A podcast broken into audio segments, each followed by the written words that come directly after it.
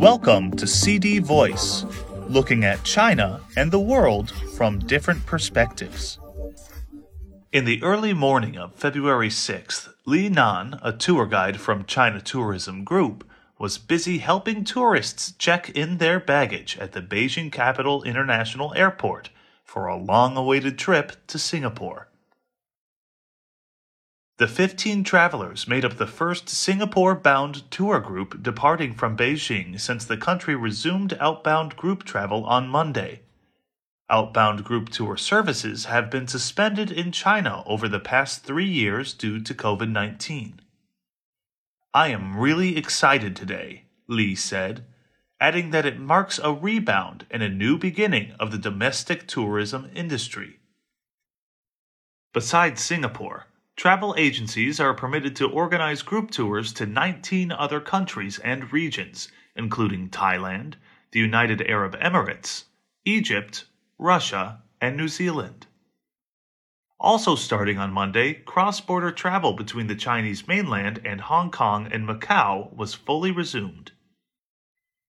Dai Bin, head of the China Tourism Academy, said China's outbound tourism market is expected to see a sustained recovery this year thanks to the optimized COVID 19 protocol.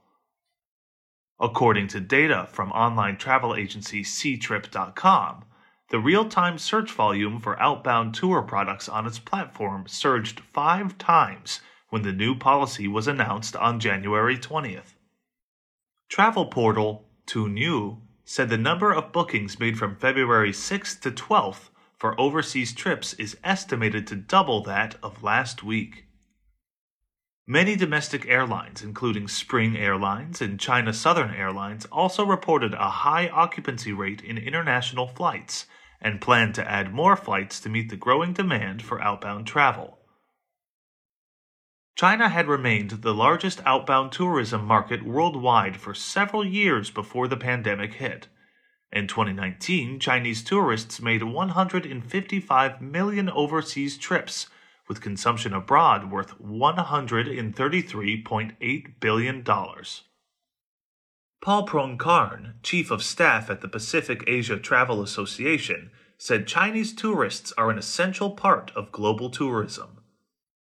The resumption of China's outbound travel is injecting strong impetus into tourism in the Asia Pacific region and into the recovery of the global economy, he said.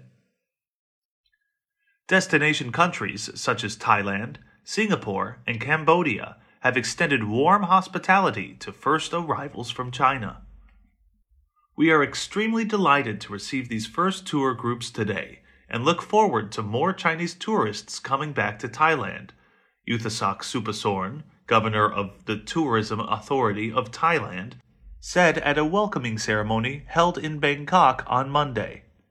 TAT predicted that Thailand will receive 7 million tourists from China this year, roughly 63% of the pre epidemic level in 2019.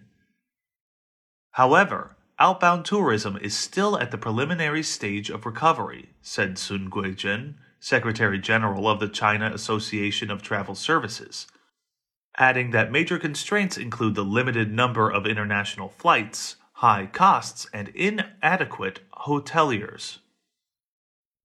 Industry insiders said that it requires the joint effort of regulators, business entities, employees, and tourists to achieve a full recovery. Some travel service providers therefore are recollecting resources and conducting training to remedy the industrial chain.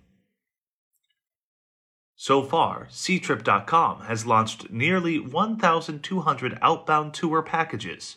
Tuniu offered 400 overseas trip products on its platform, most of which are for small scale tour groups. The outbound travel market is set to see a more apparent boom during this year's May Day holiday, experts predicted. I am Ryan Usher. That's all for today. For more news and analysis, buy the paper. Until next time.